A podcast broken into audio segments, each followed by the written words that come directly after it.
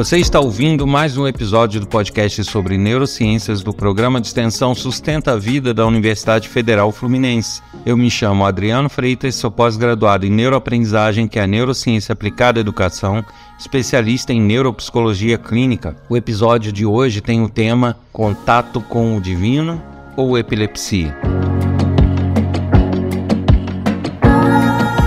Antes do assunto deste episódio, que vai ser curioso e novidade aí para muita gente, eu volto a lembrar aqui do meu livro que está disponível na Amazon. É só procurar lá pelo meu nome, ou então Neurociências e Educação Entendendo o Mecanismo, ressaltando aquilo que eu sempre digo. Ele tem educação no nome, mas serve para todos, porque ele trata da evolução do cérebro humano, o desenvolvimento desse cérebro, várias dicas e características dele que refletem no nosso comportamento, na nossa memória. Então é bastante bacana para quem tiver interesse. É só buscar lá na Amazon, na versão papel ou eletrônica. E também eu gostaria de deixar aqui o um endereço de e-mail para quem quiser escrever com críticas, sugestões, elogios, comentários, dúvidas, é, fazer algum tipo de contato comigo. Basta escrever para podcast@sustenta-vida.com e colocar no assunto lá meu nome, o nome do podcast, para a gente poder identificar a, a quem se destina a mensagem. O tema de hoje é um tanto curioso para várias pessoas, que é contato com o divino ou epilepsia. Por que desse tema, contato com o divino ou epilepsia? Justamente porque eu resolvi falar um pouco sobre as características e sobre o que ocorre com pessoas que possuem um certo tipo de epilepsia, que é a epilepsia de lobo temporal, que é uma epilepsia que foge ao que as pessoas imaginam ou conheçam ou têm por ideia de ser uma epilepsia é, clássica, né? E ela tem umas características muito curiosas que eu vou falar já já e que realmente podem dar a sensação da pessoa estar tendo contatos com algo divino, com, com, com a espiritualidade, com visões. Então, é, as pessoas realmente fazem essa confusão, podem ter esse tipo de sensação, e por isso eu achei o tema bastante curioso e, e, e que sirva de alerta para que várias pessoas possam verificar algumas situações que possam estar ocorrendo até com si próprio que ainda não perceberam. Eu vou falar aqui um pouquinho das características, tá? E a partir daí um pouquinho de como é feito o diagnóstico. Para começar, então, eu queria deixar claro o seguinte: na verdade, as pessoas falam muito de epilepsia, né? Se, se comenta, ah, fulano tem epilepsia, ou sei lá, eu vi uma pessoa com uma crise epilética, mas as pessoas têm em mente que toda epilepsia, sempre que há uma crise epilética, a pessoa convulsiona, a pessoa tem convulsões, tem aquela, aquele famoso enrolar da língua, né? É, puxar a língua para trás. E na verdade, isso não ocorre em todo tipo de epilepsia. Né? Essas crises elas podem ser até as mais comuns, talvez, mas não ocorrem todas. Existem é, tipos de, de epilepsia, como é o caso da epilepsia de lobo temporal, que ainda se subdividem né, em epilepsia de lobo temporal medial ou neocortical, e que é um tipo de epilepsia que tem características próprias e não necessariamente convulsionantes. Então, muitas pessoas não, não imaginam, não têm noção de que se trata de crise epilética, que, que tem um problema de epilepsia, e vivem a vida normal, tentando buscar uma outra solução para aquilo ali, às vezes indo até outros tipos de médicos, mas não identificam a epilepsia em si. E às vezes é a causa de todo o problema. Então, vamos escrever um pouquinho das características dessa epilepsia, chamada epilepsia de lobo temporal. Aí eu não vou fazer a diferença entre medial e neocortical, porque a gente vai entrar em questões mais técnicas, né? Mas assim, em geral, todas elas, todas essas duas classificações se referem à epilepsia chamada de lobo temporal, que a, a, atingem uma área do cérebro chamada hipocampo. Para a gente entender, a epilepsia de lobo temporal, uma característica forte dela é ter auras sensoriais. O que, que significa isso? Significa que a pessoa sente cheiros que não, não existem no ambiente, que a pessoa às vezes sente um gosto na boca de que não tem por que ela sentir, né? Então, aquele tipo de pessoa que chega para você e fala assim: Poxa, você está sentindo um cheiro de queimado? E ninguém está sentindo cheiro de queimado, só ela. Isso é uma característica da epilepsia de lobo temporal.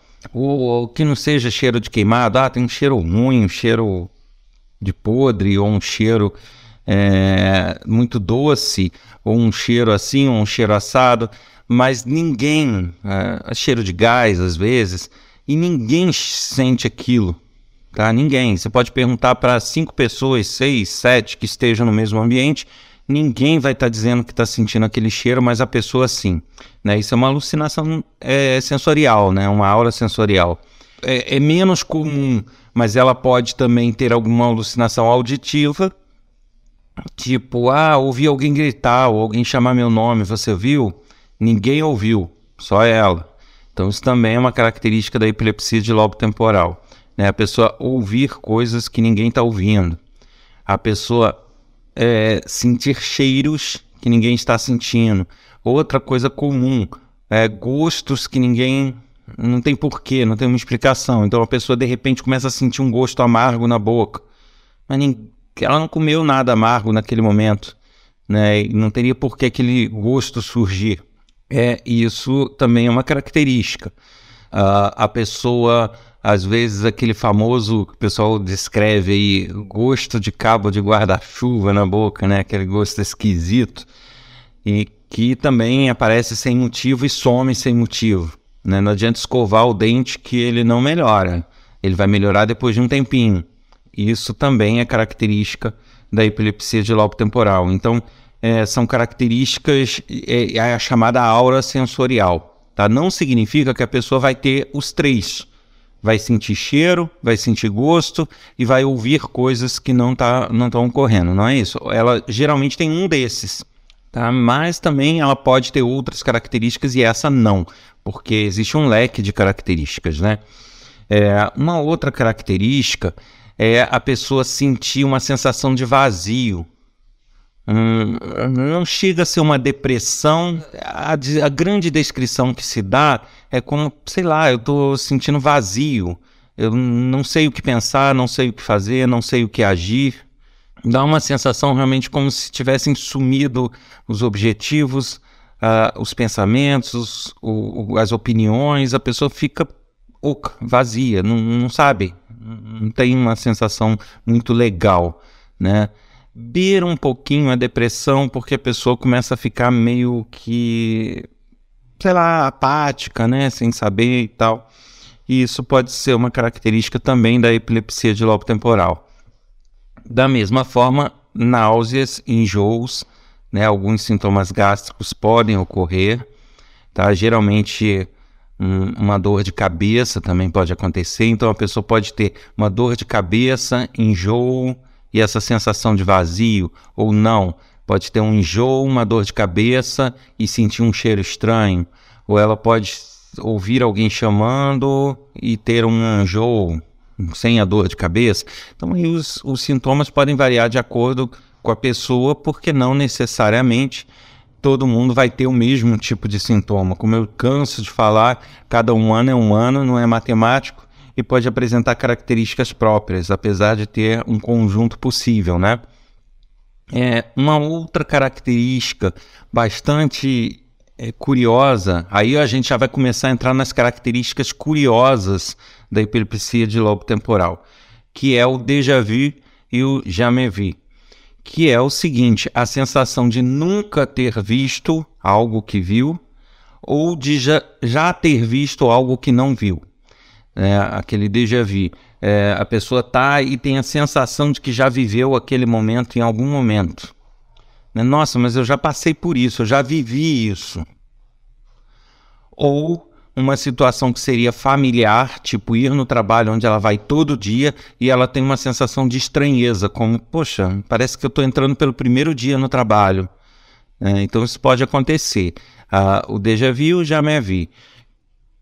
Esse déjà vu ele é bem frequente, né? A pessoa ter essa sensação de sentir cheiros, ouvir coisas ou sentir gosto e ao mesmo tempo o déjà vu, que é é justamente ter a nítida sensação de que já passou pelo que está passando naquele momento, né? Nossa, essa, essa situação aqui, essa notícia que está dando na TV, as pessoas falando, tá do mesmo jeito que eu já vivi. É, isso tem uma explicação neurológica, né? Há um atraso de processamento, então, é, na verdade, o, o sentido é, chega, a pessoa tem um registro das atividades, mas não processa. Quando ela processa, ela já existe um registro anterior daquilo, mesmo que de segundos, então dá essa sensação de déjà vu. Mas é uma característica da epilepsia de lobo temporal. E talvez a característica mais curiosa e surpreendente, que, repito, não significa que dê em todos os casos, é a sensação de ter um contato com o divino. Né? São alucinações, mas são alucinações geralmente tendendo para uma religiosidade ou para algo bem, bem forte nesse sentido espiritual. Então, é, isso varia de acordo com a crença e com a cultura de cada pessoa. Existem pessoas que têm a crise epilética, então ela sente enjoo, uma dor de cabeça, mas ela tem a nítida sensação de ter visto uma santa falando com ela, ou de ter visto um anjo, ou de mesmo que não tenha visto, mas ouvir um anjo, aí acha que é a voz de Deus, a voz de um anjo. É, algumas pessoas veem som, uma sombra falando com ela, uma silhueta, como se fosse realmente uma divindade. Então, quem é muito católico geralmente vê anjos, santos, é, ouve vozes como se fossem Deus, Jesus, o que for. É, quem já tem é, religiões de matriz afro, é, geralmente já podem imaginar estar vendo algum orixá se materializando ou, ou, ou alguma entidade que acredita. É, no caso de crianças, que isso é comum aparecer desde a infância ou da juventude, é muitas vezes que é, são pessoas que não têm uma religiosidade muito forte, então elas podem levar essa questão da espiritualidade para seres em que ela acredita, vamos dizer, fadas, magos, bruxos, é, coisas que ela tem como divino, né? Então sempre por aí. Então, por isso o título desse episódio. Muitas pessoas acham que estão tendo contato com o divino e nada mais estão do que tendo crises epiléticas. É, isso é difícil, né? A gente afirmar. Ninguém está aqui afirmando que não existam fenômenos religiosos e que tudo é mentira ou que tudo não existe. Não é isto que eu estou afirmando. Porém, uma boa parte deles é sim é, crises, são sim crises epiléticas. Então, é, existe, pelo menos, é, deve existir a preocupação de se descartar. Né? Então, se você é, conhece alguém ou se você está tendo problemas com esse tipo de características, né? enjoos, depressões, dores de cabeça, mal-estares, é, auras olfa olfativas, né, sentir cheiros ou sentir gostos ou ouvir alguma coisa, ou esse tipo de alucinação com essa carga de religiosidade, de divindade, né? Ah, eu tive uma revelação ontem, um anjo veio para mim e disse. Muitas vezes a gente duvida do que as pessoas estão falando em algumas igrejas, em algumas congregações, fala: não é possível que ela tenha visto um anjo falando para ela na frente dela, mas para aquela pessoa realmente ela viu. Realmente ela viu, realmente ela ouviu, porque o cérebro tem essa capacidade de montar imagens e de montar falas, e eh, a pessoa, por não saber do que se trata, aquilo acontece para ela, é, é, é real, aquilo aparece mesmo. Então ela vai dizer que não. Então ela afirma que viu um anjo e de fato ela viu. Só que ela viu um anjo que foi cuja imagem foi montada no cérebro dela, né? E isso acontece com diversas pessoas. Repito, não estou afirmando que a religiosidade não exista, mas se você fizer uma ressonância magnética, você vai ver que a maioria das pessoas que relatam esses fenômenos psíquicos ou esses fenômenos religiosos uma boa parte deles vai ser caracterizado como epilético, como portador de epilepsia lobo temporal. Até porque é uma epilepsia muito comum. Tá? Ela é mais comum do que outros tipos de epilepsia. É, e não é difícil você ver pessoas sentindo cheiro que não existe, sentindo gosto que não existe, ouvindo alguém chamar que não chamou, né?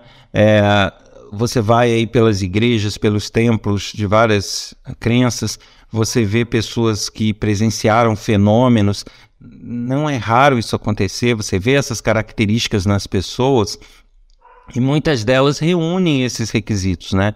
Você chega para pessoas que tiveram um encontro com Deus ou com um anjo, e se você fizer um, um, uma boa conversa com ela, você vai ver que naquele momento ela estava com enjoo, aquilo deu uma dor de cabeça para ela, aquilo ou ela sente um cheiro de sândalo ou um cheiro de rosas enquanto a santa apareceu. É, mas isso é, a pessoa muitas vezes não considera, né? Ela não considera que ela teve junto uma dor de cabeça ou uma náusea, uma sensação de vazio, justamente porque mais importante para ela é a religiosidade, muitas vezes. Então, aquela sensação de ter presenciado um fenômeno, de ter tido uma revelação, às vezes aquilo se sobrepõe a tudo pela crença dela e ela não leva para a questão de saúde, né, ou psicológica que seja. Então, as pessoas ficam levando a vida, ficam tocando a vida, portadoras de uma epilepsia sem tratamento. Certo? Uh, é importante que se faça exames para identificação. Por quê? A epilepsia de lobo temporal existem alguns tipos que elas podem surgir até por, uma, por características biológicas da pessoa, características físicas, ou seja, podem na nascer com ela algumas características anatômicas e que no desenvolver, no crescimento, algumas estruturas pressionam o hipocampo ou aquela região ali e, e geram a epilepsia. Mas isso não é o mais comum. O mais comum é que a epilepsia de lobo temporal seja causada ou por tumor ou por aumento de pressão naquela região, né, a pressão mecânica, né, por, por algo estar pressionando, ou por danos mesmo, trauma.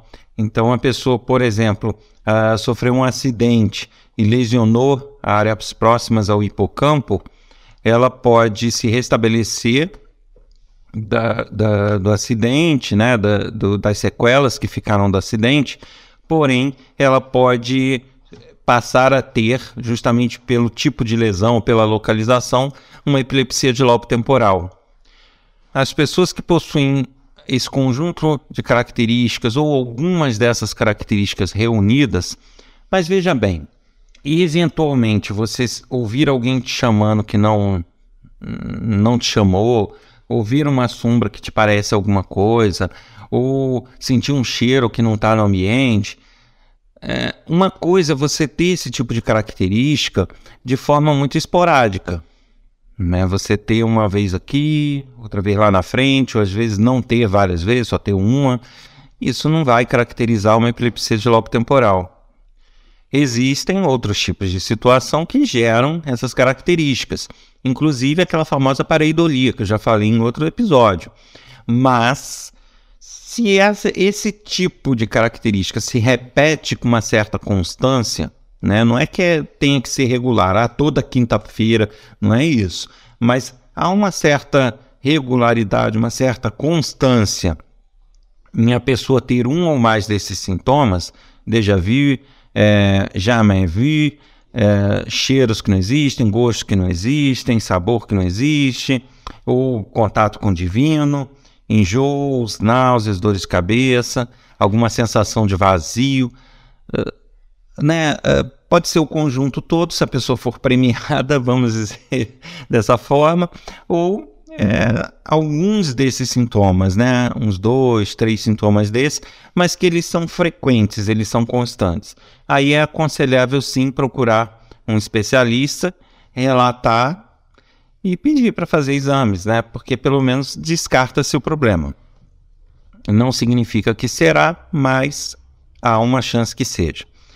É, isso geralmente é, é visto em exames de imagem. O mais comum hoje em dia é se identificar a epilepsia de lobo temporal através de ressonância magnética feito, né, feita nessa região do hipocampo, na parte é, lateral do cérebro.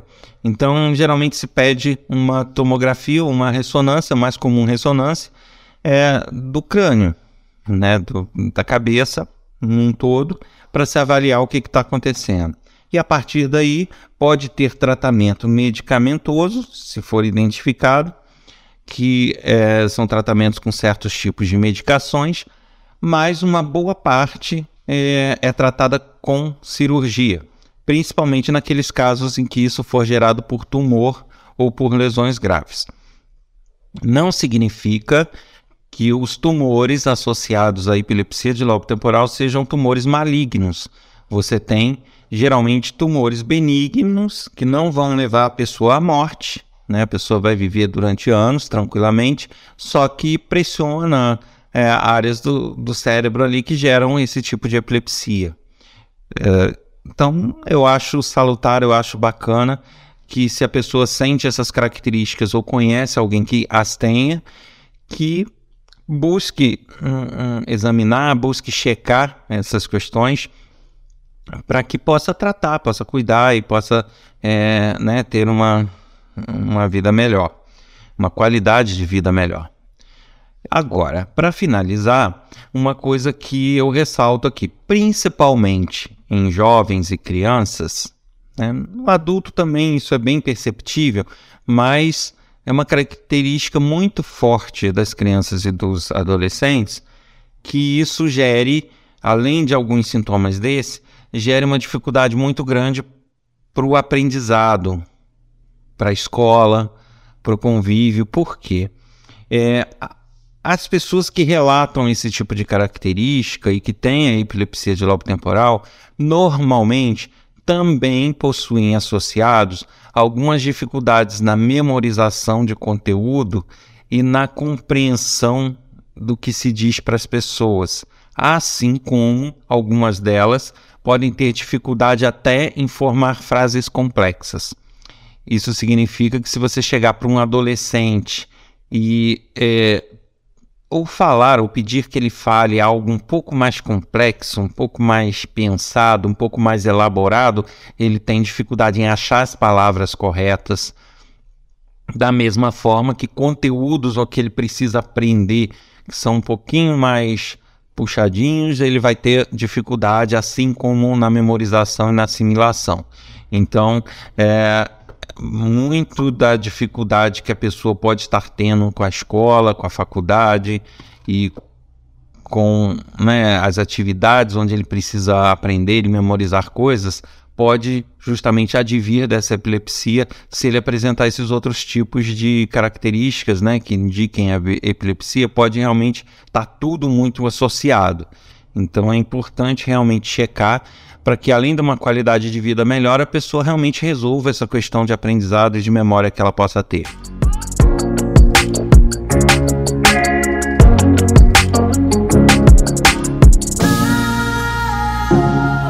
Você ouviu mais um episódio do podcast sobre neurociências do programa de extensão Sustenta a Vida da Universidade Federal Fluminense. Eu sou o Adriano Freitas, sou pós-graduado em neuroaprendizagem, que é a neurociência aplicada à educação, especialista em neuropsicologia clínica. No episódio de hoje a gente falou sobre o contato com o divino ou epilepsia. A gente se encontra no próximo episódio. Não deixem de escrever em podcast sustenta-vida.com. Abraço!